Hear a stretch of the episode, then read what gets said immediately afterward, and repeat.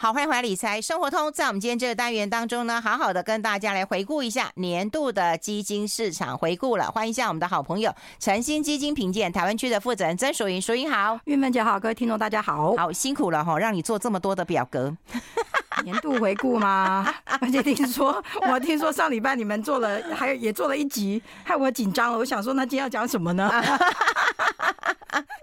哎、拜托，有很多东西，好不好？哎、这个你今天这样子帮我们跑出来，我觉得让大家更清楚的去可以看到，就是说，哎、你这一年以来，你可以去想想看，你的投资标的当中，哈，到底有没有赚？好，然后你哪一些的标的要考虑？我觉得这个先来跟大家考虑一下了，哈。对，我们先讨论一下那个基金的这个一年以来表现比较好的跟表现比较差的，嗯、这样好不好？好啊，嗯嗯，看单一基金吗？对对对，单一基金哦，单一基金这不用讲，那个台股强到一个爆炸。对。台股真的强到一个爆炸，嗯，为什么会这样讲呢？因为其实我们有把那个表格分成台湾投信发行的基金跟一些境外的基金嘛。没有，我要看一年的跟那个最好跟最差的。对，你看那一年表现最好的就是你看是台湾的台湾中小型跟台湾大型。对，其实这两个这两个组别在我们过去的一年回顾一直都跑出来吧。对。对不对？一直一直其实台湾股市是表现不错啊。对，台湾股市就股整个股市都涨了二十几个 percent 嘛。但是你看单一的个单一的标的的涨幅就真的很大。嗯，你看像表现第一名的是呃日盛的新台商，嗯，还有日盛的 MIT 主流这两个。这个新台上的报酬率是一百零二，嗯，然后 MIT 主流是九十四点四，嗯，对。但因为我们其实昨天这下午在跑这表报表的时候，还有一些那个净值没有全部出来，所以我们有切起，把它切到九二呃十二月二十八了。哦。但我觉得一天的报酬率应该不会落差太大。对了，所以其实投资人应该还是可以发现，就是说，哎，其实基本上，而且像云芬姐，你现在跟我一起看这表格，我们发现前四名都同一家的。哦，中间夹杂一下，然后呢，通常同一个名字会出现好几次。对对对对对对，其实这个投资团队，其实当然资源不可能只有一档基金去享用嘛，一定是各档基金共享嘛。嗯，所以基本上只要它那个风格落差不是太大的，嗯，像你看我们前四名的日盛，它大概有两档是中小型，两档是大型。嗯。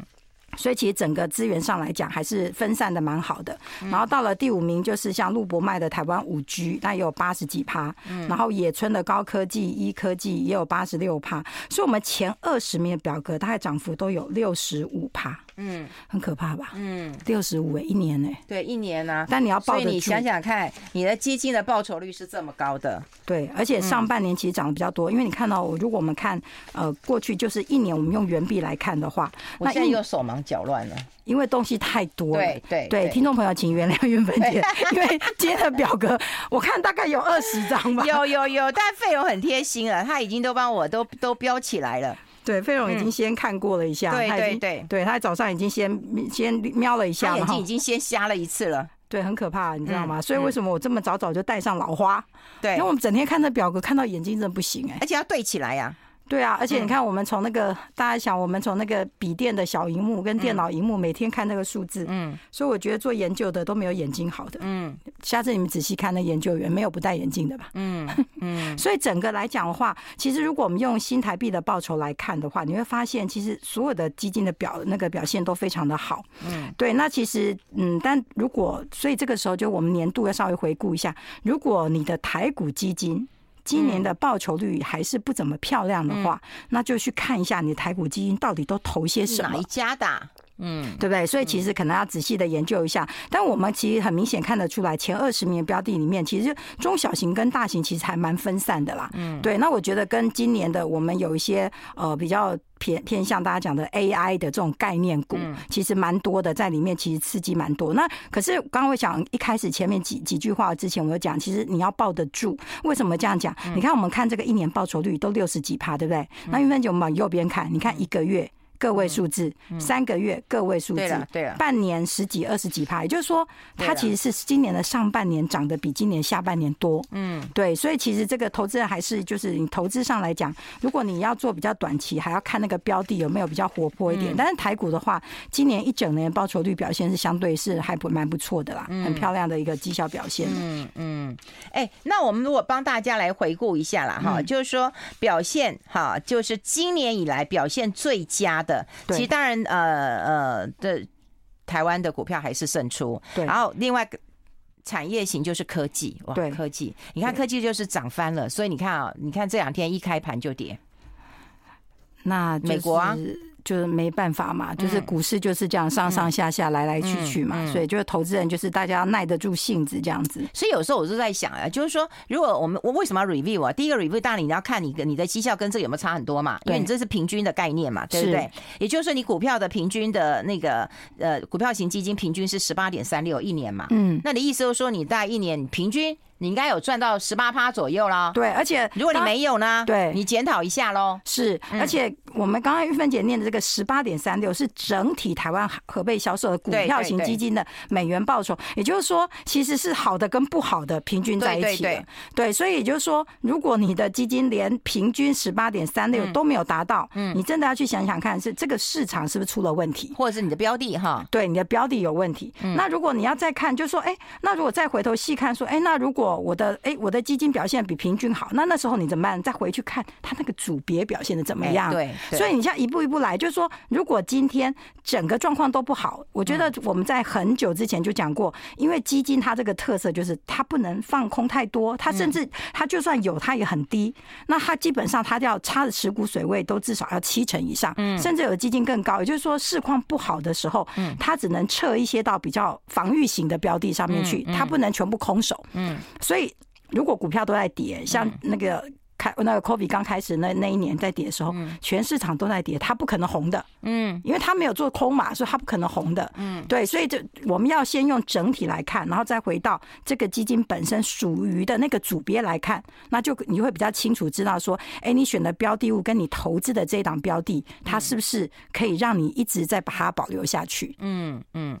哎、欸，那看到就是说科技型不错，其实美国的股票也不错啦。对，其实真的美国的股票真的这这去年以来表现的都还蛮不错的。我们这样就已经一段了，完蛋了，今天讲不完，我们先休息一下。I like 好，我们持续跟我们 Morningstar 的曾淑云来谈一谈呐、啊。刚刚有讲费勇说快快快，好，我们前十大的，我们赶快先跟大家讲一下，大家比较熟悉是台湾呐，哈，还有就是科技，对，美国。那至于西班牙、意大利、巴西、拉丁美洲，跳过。对，好，因为它其实我觉得它大概是一种反弹的一个效应啦，没错，好，特别在年底，而且对，尤其是、嗯、尤其是整个的，就像二零二三年，其实我觉得资金都还是很泛滥在市场上嘛，嗯、这我们之前也讲过，嗯，资金的动能还是会游来游去的，对，那表现不好的，大家应该也猜得出来，中国香港，对，没错，就是就是基本上就是中国香港啦，然后泰国啦，大中华区啦，非洲啦，公共事业啦，东洲呃东协国家这些，但其实。老实讲，就是跟中国相关的报酬率大概都负个十几 percent，然后泰国负十二，其他大概就微负，大概负五、负六、负七这样子，甚至就到了最后的话，只剩下大概像房地产的亚洲，大概就只剩下负的零点八三嘛。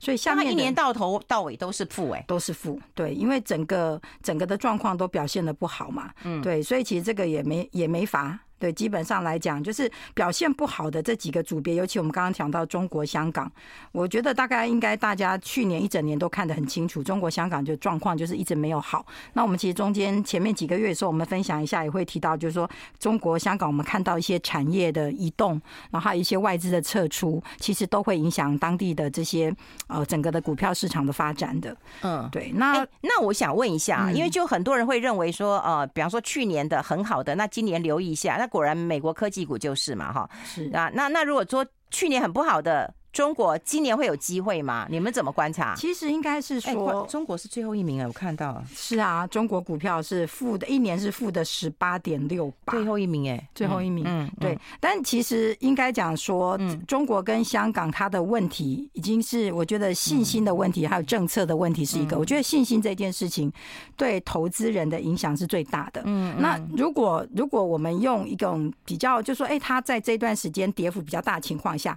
我们估计，像看起来是觉得它短期间可能就是嗯一段时间会有一些反弹，但基本上如果它经济面没有改变的话，它很难去改变它现在整个市场的状况，所以不会建议投资人在这个时候好像很用力的跳进去。嗯，就是说你还是要把它当做一个卫，如果你真的有兴趣，就是卫星的投资而已啦。嗯，对，因为它现在的整体状况都还是不好，因为我们没有看到它在商业面向。比较大的一个复苏的状况出来。嗯，对，目前整个状况都觉得它的它的整个产业状况都还是呈现流失的状态。嗯，对，那这一点其实对于经济，那大家也知道嘛，股票其实基本上是经济的一个先行指标。嗯，那如果你没有你的基本面支撑的话，你股市也很难好。它基本上就会比较容易泡沫掉，嗯、对，所以还是提醒投资人要注意一下，不是一定跌的就马上跳下去。是啊，对。那如果你真的觉得，哎、欸，你觉得看好它会反弹，嗯、那如果你看好它就是一个反弹，你也不要一直想要跟它长相厮守，因为它的经济面还没有真的转好的情况下。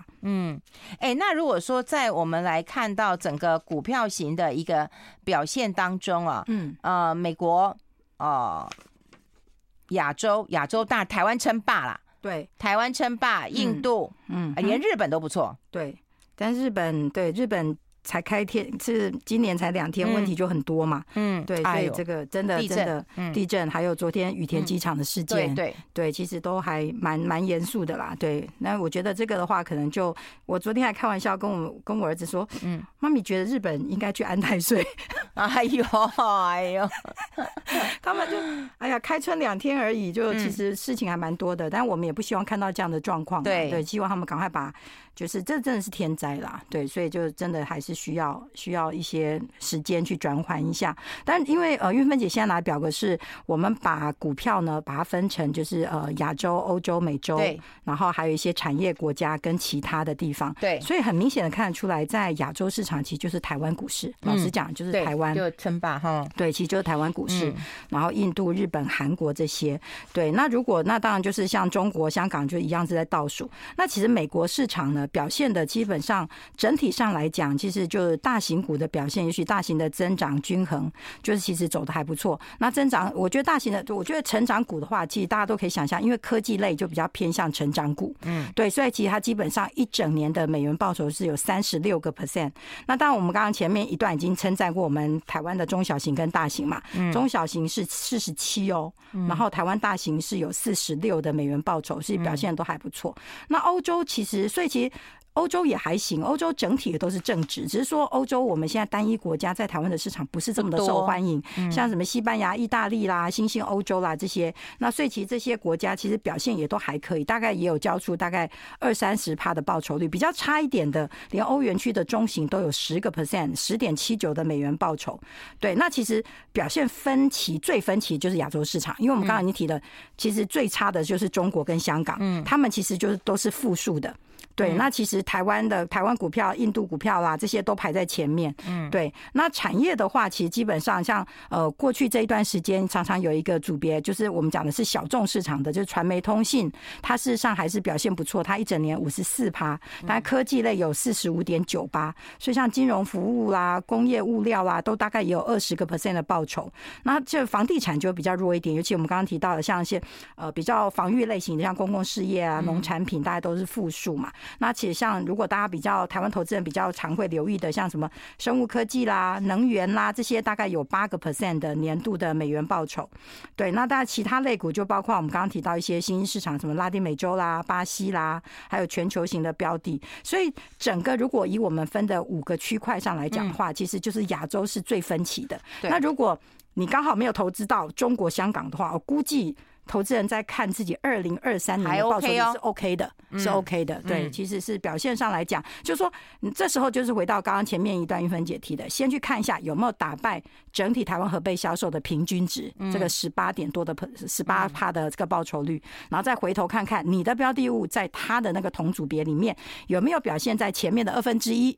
对，我觉得你看击败了。如果你已经哎组别都赢了，那我们就想哎，我的标的有没有在前二分之一？如果在前二分之一，就表现它表示它表现的还不错的。对，就是投资人就可以稍微再看看今年就二零二四年你要怎么样再去啊改变一下你的资产配置啦，或是如果真的呃你的标的真的真的表现太不理想，那就看一看是不是应该要换一个。对，因为我觉得如果这个市场经济状况不好，你一直跟他长相厮守，好像也没有太大意义啦。嗯嗯。不过你看到这个数据之后，大家可以还那个朱月忠老师一个清白啊，因为因为他老是认为说台湾的股票型基金都不错，台台股基金啦。对。好，我我也我好像也跟你讲过嘛，我这几年我一直觉得台股基金还不错嘛。对对。然后你看报酬率都还蛮高，你看是四十四十几趴嘛哈。对。那他他他其实没有恶意，他只是觉得台湾的 ETF。ETF 发的太多了，是。对他觉得发的太多，但他没有说 ETF 不好，这真的是要替他澄清哈，因为每个有不适不不同适合的一个标的，他只是觉得太多了，所以太多之后，他又觉得说，哎，那你要比标的，你应该把呃就就台股基金跟 ETF 一起比，对。对，那如果比起来，那当然台股基金好啊，对，所以那时候他他很委屈啊，就每个人都骂他说，那有人说 ETF 一点不不好，没有，我我觉得我觉得我我觉得可以稍微说一下，就是说，其实啊，ETF 的发展啊，在全球我们观察到是全球都在成长。在过去这两三年都在成长，没错。但是为什么台湾会特别被拉出来讲？是因为以前呢，我们的股票就是基金，就是股票型的这些标的跟 ETF。你等会再讲。你的指数型的发，我觉得没问题。他妈奇奇怪怪发一堆，我们先休息一下。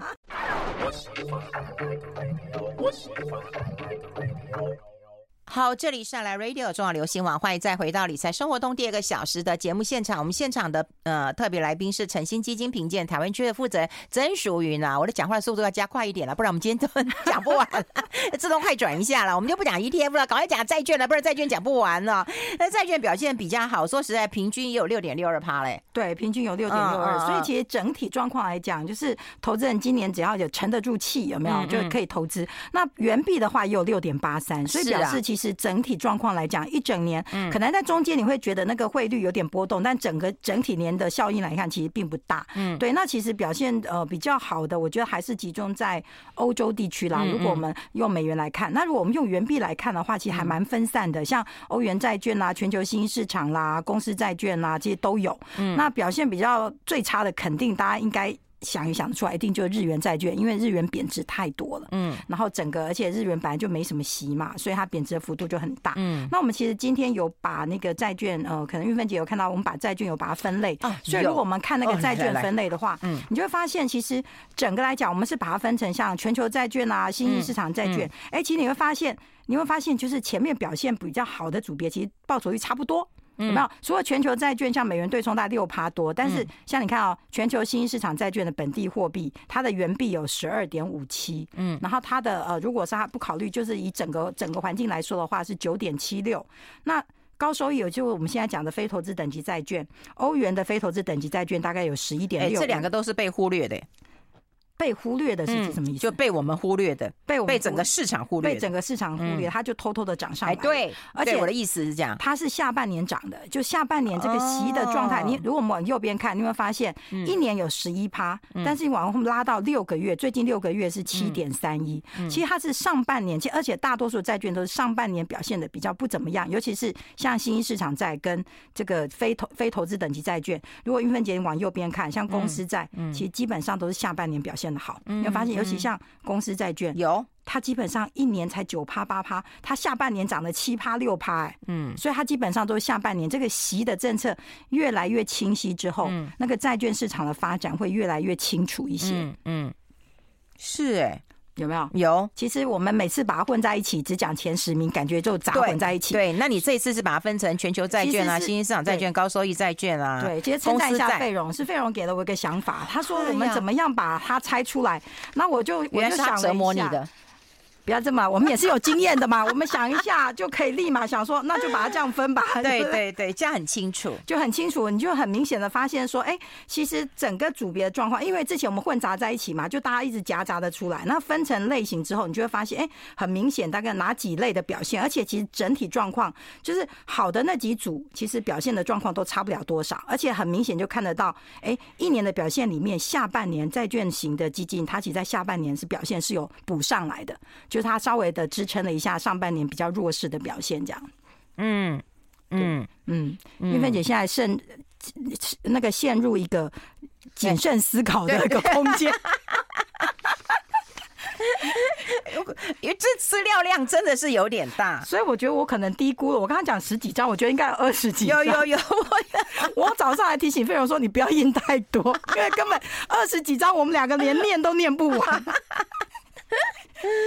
嗯，好，所以也让大家有个基本的概念，我觉得就好，因为我们算是回顾嘛。对，因为其实我们每个月都，可是因为每个月就其实应该讲说，我们每个月回顾有点一片一片的，一面一面的看，但一整年我们就把它变成一个整体的状况来看。那你就整体的一起，那就你每个月跟着我们稍微看一下自己的投资表现，然后看一下市场状况。那因为通常我们每一季也会做季的嘛，对，然后半年会做半年的，所以其实就大家就会把哦一片一面的状况，然后变成整体来看，就会更有感觉了。嗯嗯，哎，那我们看完债券之后，我们来看看比较差的，也跟大家来提醒一下。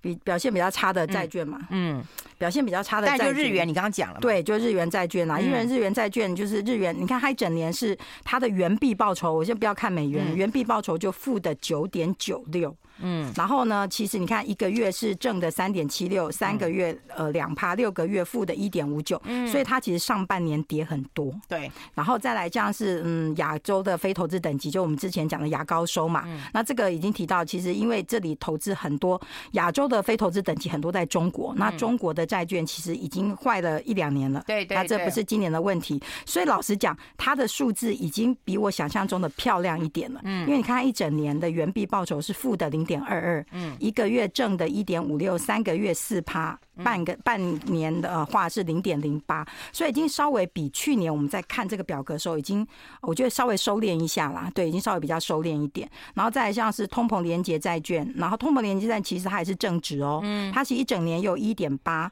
然后呃十二月份是正的三 percent，然后三个月是五趴，六个月是一点三五，嗯，所以其实下面像什么通膨连结对冲啦、美国政府债啦，还有一些什么全球债券的美元倾向、欧元的多元化债券的短。短期啦，跟其实基本上兰特币的短期，嗯，对，其实这些其实老实讲，它数字还是为正的啦，其实都还有三四趴，所以整体来讲，如果我们看二零二四。